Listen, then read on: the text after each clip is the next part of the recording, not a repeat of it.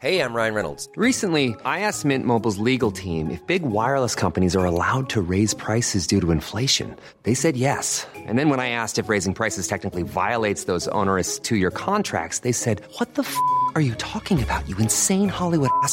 So to recap, we're cutting the price of Mint Unlimited from $30 a month to just $15 a month. Give it a try at mintmobile.com slash switch. $45 up front for three months plus taxes and fees. Promo rate for new customers for limited time. Unlimited more than 40 gigabytes per month. Slows. Full terms at mintmobile.com. Noticias. El Heraldo de México. En la Ciudad de México hay un fondo disponible de 3 mil millones de pesos en caso de que una contingencia exista por la llegada del coronavirus. La jefa de gobierno, Claudia Sheinbaum, sostuvo que existe el Fondo de Atención a los Desastres Naturales, que posee 5 mil millones de pesos, pero 2 mil ya fueron empleados para la reconstrucción de la ciudad. Al menos 7 mexicanos se encuentran entre los miles de pasajeros del crucero Meraviglia, el cual se encuentra varado en Cozumel luego de una alerta de un posible infectado de coronavirus coronavirus, aunque se descartó y se determinó que es una influenza tipo A. Regina Videgaray, una de las pasajeras, informó desde su cuenta de Twitter que están a la espera de la respuesta de las autoridades e indicó que es un ambiente de mucha impaciencia. Esta mañana el presidente Andrés Manuel López Obrador informó que no se negará el desembarque del crucero.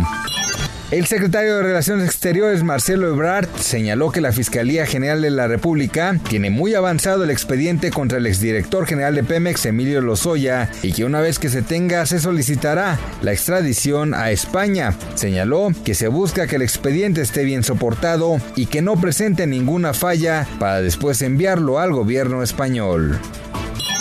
La Unidad de Inteligencia Financiera no cuenta con investigaciones en contra del senador y exsecretario de Gobernación Miguel Ángel Osorio Chong por el caso Obredrech. El titular de la unidad, Santiago Nieto Castillo, sostuvo que tampoco tiene algún tipo de requerimiento de autoridades para efecto de hacer una investigación sobre el legislador priista. Relató que en el caso del exsecretario de Seguridad Pública, Genaro García Luna, si existe una indagatoria por unas transferencias de la Secretaría de Gobernación a una empresa. Noticias. El Heraldo de México.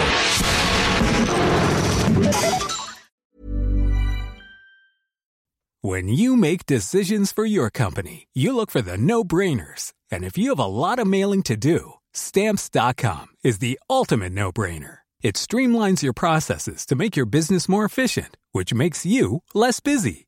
Mail checks, invoices, legal documents, and everything you need to keep your business running with Stamps.com.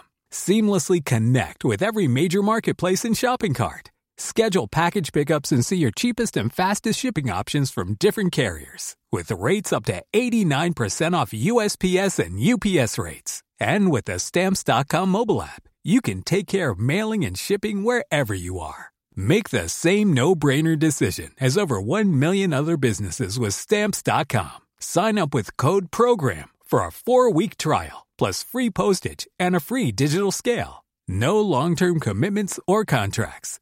That's stamps.com. Code program.